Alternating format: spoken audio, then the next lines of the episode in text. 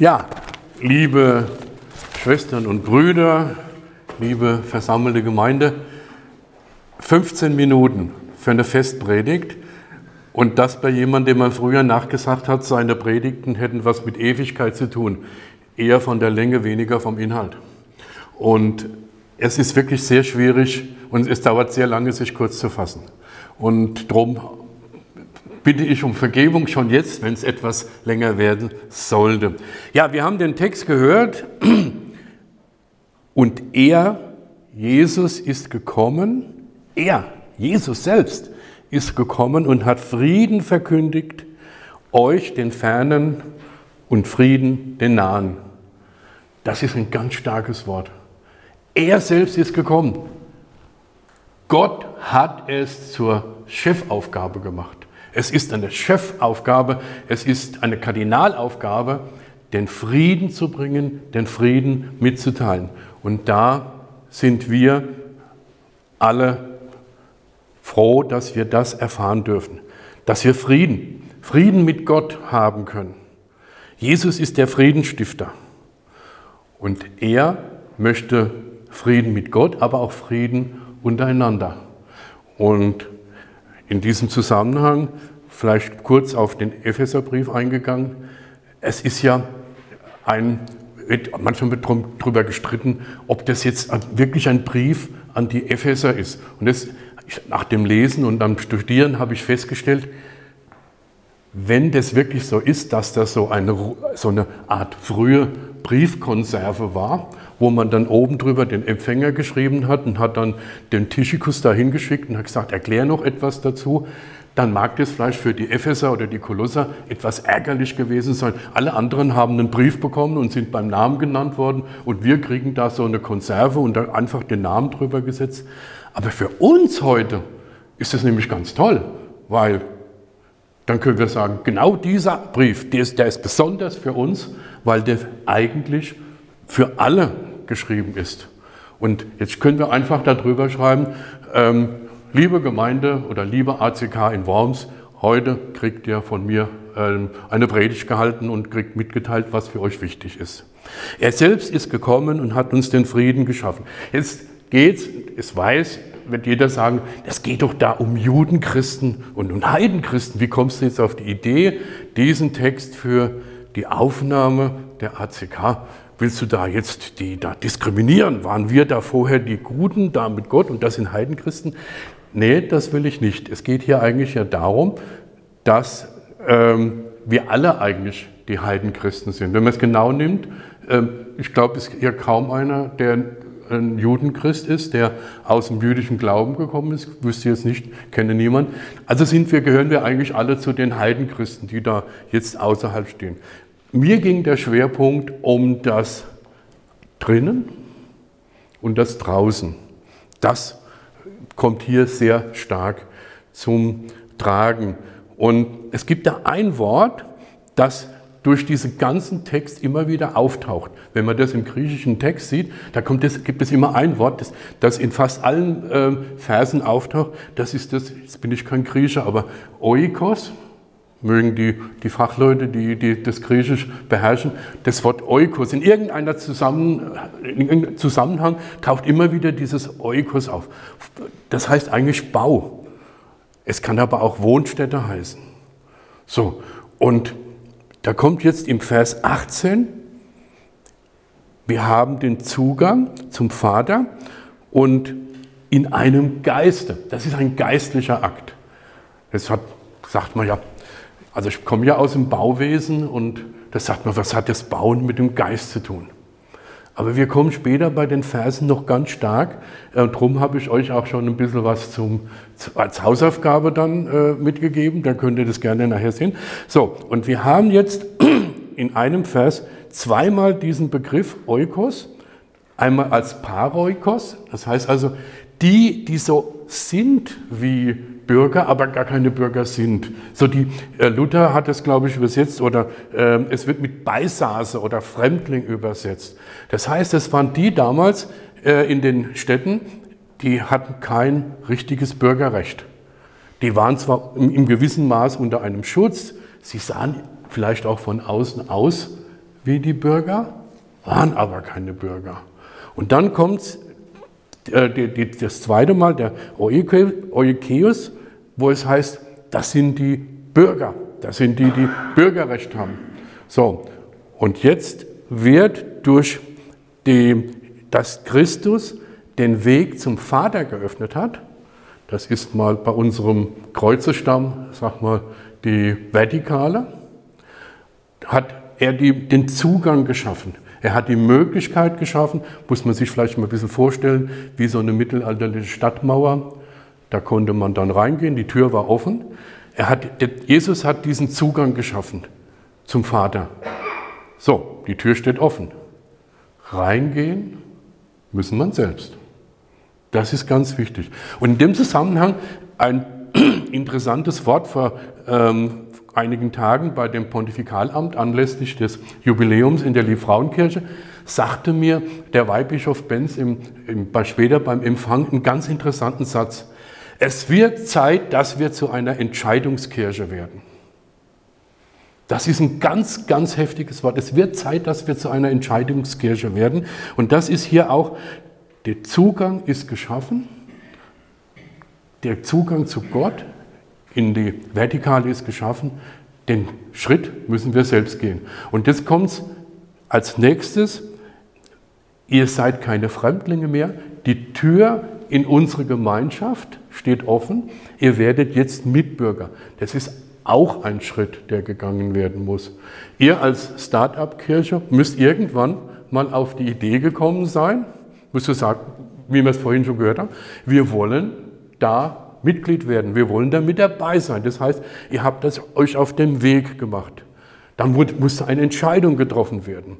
Hat dann nicht einer gesagt, wir machen das mal, die anderen werden, sondern ihr habt das entschieden. Das wurde entschieden. Und in der ACK haben wir uns unterhalten und haben darüber gesprochen. Und dann haben wir auch eine Entscheidung getroffen. So, und jetzt ist der Weg frei. Ihr seid jetzt äh, Mitglied geworden. Ihr seid jetzt genau in dieser ACK. Vorher wart ihr vielleicht für den einen oder anderen in der ACK etwas ne, nicht so ganz Greifbares. Was ist denn das für eine Bewegung? Die feiern da irgendwo im Grünen, die, die haben Gottesdienste im Theater oder in, im Lincoln oder so. Was ist das äh, für eine Bewegung? Man, man wusste sich, aber dann hat man sich angenähert und plötzlich hat man dann gesagt, jawohl, wir kommen zusammen.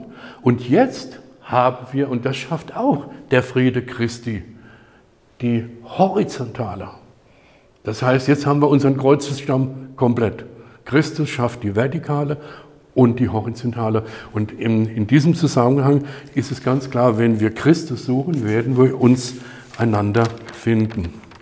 Ja, und jetzt benutzt Paulus ein interessantes Beispiel. Ich gehe mal davon aus, Paulus hat ja, ist ja sehr viel in Griechenland und äh, auch in Rom, im Römischen Reich rumgekommen, dass ähm, er beeindruckt war von diesen Bauwerken. Und wenn er dieses, dieses Bauwerk oder dieses, dieses Mauerwerk als, als ein Beispiel nimmt für die Gemeinde, hat er sicherlich dieses römische, also das klassische römische Bauwerk öfters gesehen und ähm, nimmt es vielleicht als Beispiel. Denn es hat viele Dinge, die auch im Geistlichen zusammenpassen, also im Geistlichen übertragbar sind. Dieses Bauwerk ist gebaut auf einer Grundmauer, auf einem Fundament. Äh, bitte, ich nehme mir die Freiheit, in dem Zusammenhang zu sagen, ich bin gerne Fundamentalist. Ich habe ein Fundament. Ein, im, Im positivsten Sinne des Wortes, ich habe ein Fundament. Denn dieses Fundament ist eine Basis. Davon kann man ausgehen. Als ich in die, in die Arbeit mit ausländischen Menschen eingetreten bin oder mit, mit fremden Religionen, hat man gesagt, hast du denn keine Angst, dass da Berührungsängste oder dass sich das irgendwie treffen könnte? Dann habe ich gesagt, nur wer einen festen Standort, wer eine feste Basis hat, kann Schritte gehen. Wer selbst im Sumpf ist, kann keine Schritte gehen. Und darum ist es wichtig, dass wir ein Fundament das haben. Und dieses Fundament beschreibt der Apostel selbst durch die, das Alte Testament, durch die Propheten und ergänzt durch die Apostel die, das Neue Testament. Und darin, das Ganze wird ausgerichtet am Eckstein, am Grundstein. Der hat eine besondere Masse, dieser, der hat eine besondere Funktion. Der, von dem kann man sich ausrichten. Von dem kann man sich auch ausrüsten lassen. Der trägt einem, der, der verhindert, dass da alles so ins Rutschen kommt. Der gibt einfach die Richtung vor.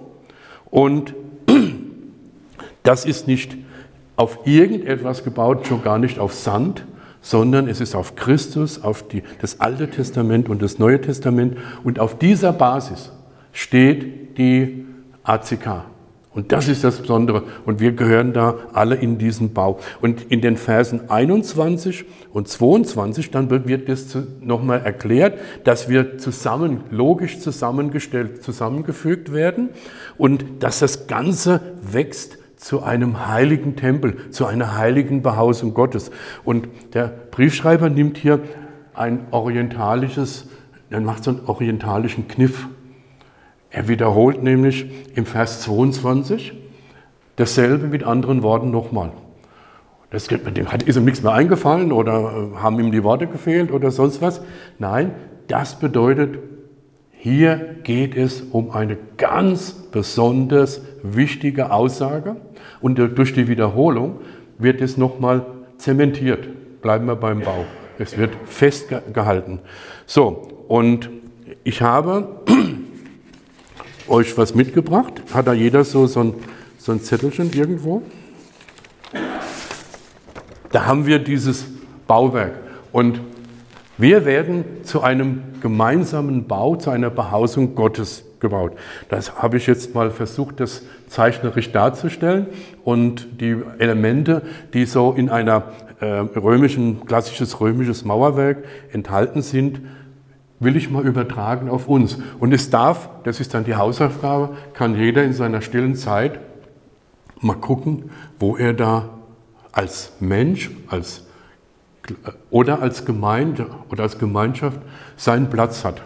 So, da haben wir einmal die, die, Fundamentsteine und dann haben wir Jesus, den Eckstein. Der ist jetzt besonders schwer, der liegt auch an der Ecke, das ist die Regel. So, aber was viele nicht wissen, es gibt auch Ecksteine, ähm, ähm, vielleicht die auf den Dörfern wohnen, kennen das noch eher. Und die, ähm, da gibt es Ecksteine, die ragen an der Ecke etwas aus der Erde. Da fragt man sich, hat er nicht aufgepasst? Warum hat er denn so diesen Stein da? Da stolpert man ja drüber. Ähm, was hat der zu bedeuten? Der wird extra so etwas schräg gestellt, weil das muss man wissen, früher, wenn die Fuhrwerker mit diesen eisenbeschlagenen Rädern, wenn die so mit dem mit dem Pferd da und dann, das Pferd läuft ja nicht, wenn der an der Zügel rechts zieht, macht das Pferd ja nicht diesen Idealbogen, sondern das Pferd merkt, es wird gezogen und dann läuft das rüber, die Deichsel geht rüber und der Wagen würde unweigerlich gegen die Hausecke fahren. Jetzt kommt aber das Rad, das Eisenbeschlagene, auf diesen Eckstein und fährt hoch und rutscht aber, wird praktisch vom Haus weggetrieben. Der Eckstein hat also auch, Christus hat auch die, die Aufgabe oder, oder schützt uns auch vor Angriffen. Das dürfen wir einfach so mitnehmen.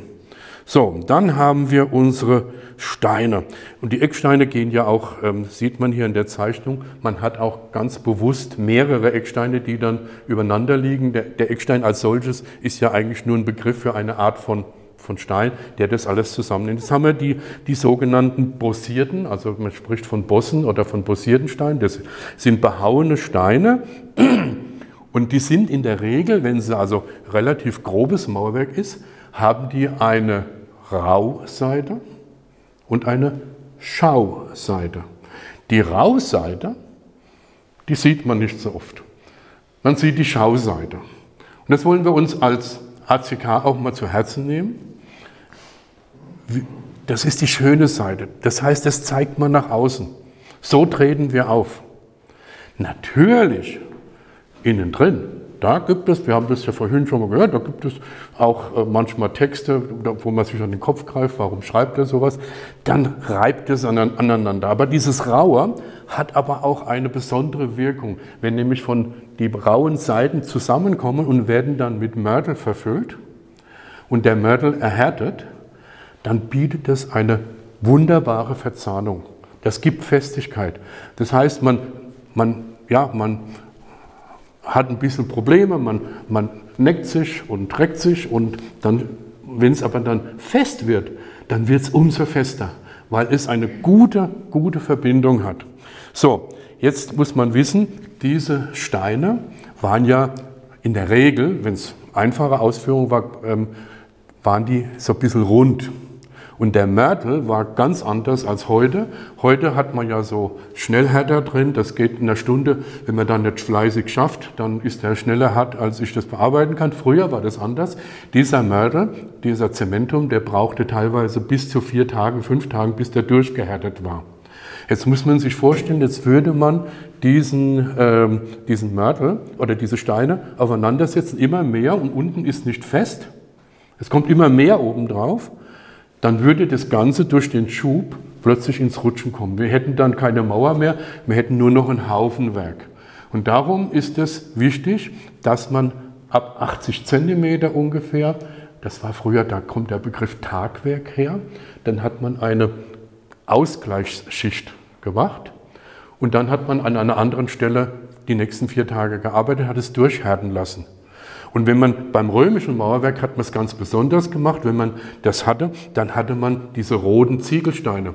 Also, wenn ihr so eine römische Mauer seht, weiße Steine und rote Ziegel, das ist nicht für die Touristen gemacht und so weiter. Da geht es darum, den Schub rauszunehmen. Ja, es gibt ja manchmal, ähm, da, dann ärgert man sich und, oder es gibt, äh, man, man kommt nicht so ganz gut miteinander zurecht. Den Schub rausnehmen eine Ausgleichsschicht. Es muss im Rahmen der Gemeinde, es muss im Rahmen der Gemeinschaft, gibt es Menschen, die sind vielleicht besonders ausgebildet, weil die Ziegelsteine waren ja auch besonders gebildet, die liegen da zwischendrin, die nehmen den Schub raus. Die, die merken, da ist was faul, da passiert was, da muss der Schub rausgenommen werden. Und dann kann man da wieder weiter drauf aufbauen. So, und dann kommen wir zu den Zwickern. Zwicker kennt man als Brille, aber es gibt auch die Zwicker am Bau und die Zwicksteine. Ich habe vorhin erzählt, die Steine sind rund, der Mörtel ist weich und jetzt steht man da und will man, hat man, will man den Stein einbauen und er dreht sich. Dreht man sich rum, hat er sich wieder gedreht. Setzt man wieder gerade, dreht er sich wieder. Und da gab's, äh, nimmt man als Maurer so einen kleinen keilförmigen Stein und drückt den drunter. Das heißt, es gibt manchmal in den Gemeinden gibt es Menschen oder auch in der Gemeinschaft gibt es vielleicht jemand, der kommt ins Wanken, der kommt nicht so zurecht. Und da braucht es manchmal, ja gut, manchmal braucht es den, den, Zwicker, ja, also ja, so einen kleinen Stoß. Aber es braucht auch diese kleine Unterstützung, bis die Festigkeit eintritt. Die braucht es auch in unserer Gemeinschaft. So, und dann kommen wir zu dem Edelteil, den Bogen. Wir bauen einen Bogen. Das heißt, von zwei Seiten beginnt man und dann kommt man zusammen. Und dann haben wir oben diesen modellierten Schlussstein.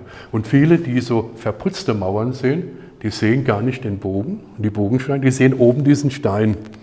Nur darf man, äh, die da manchmal so bis draußen zu sehen sind und die vielleicht bekannt sind, der kann nur existieren, weil die anderen ihn tragen.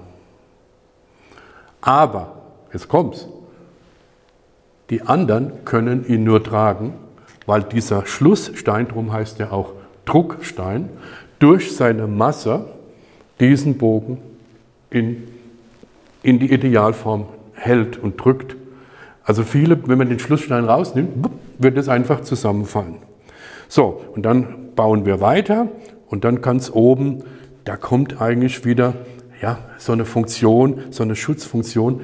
Das heißt, dann wird eine Rollschicht. Das heißt, damit die Fugen abgedeckt werden, wird eine Rollschicht mit, wenn man Ziegel hat, nimmt man die glasierten und dann äh, packt man das wieder zu, dass da von oben nichts an das Mauerwerk kommen kann.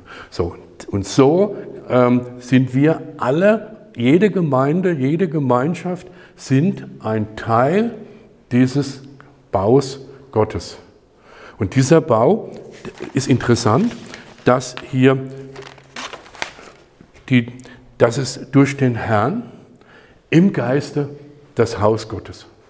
Das ist ein wunderbarer Dreiklang und das wünsche ich uns, dass wir gemeinsam an diesem Bau bauen, dass jeder von uns in diesem Bau seinen, seinen Platz findet, ob als Zwicker, ob als Ausgleichender, ob als Schaustein oder sonst was. Jeder ist aufgerufen, seinen Platz zu finden und dass wir zur Ehre Gottes ein tolles Haus bauen. In diesem Namen Gottes Segen mit euch, mit uns und Amen.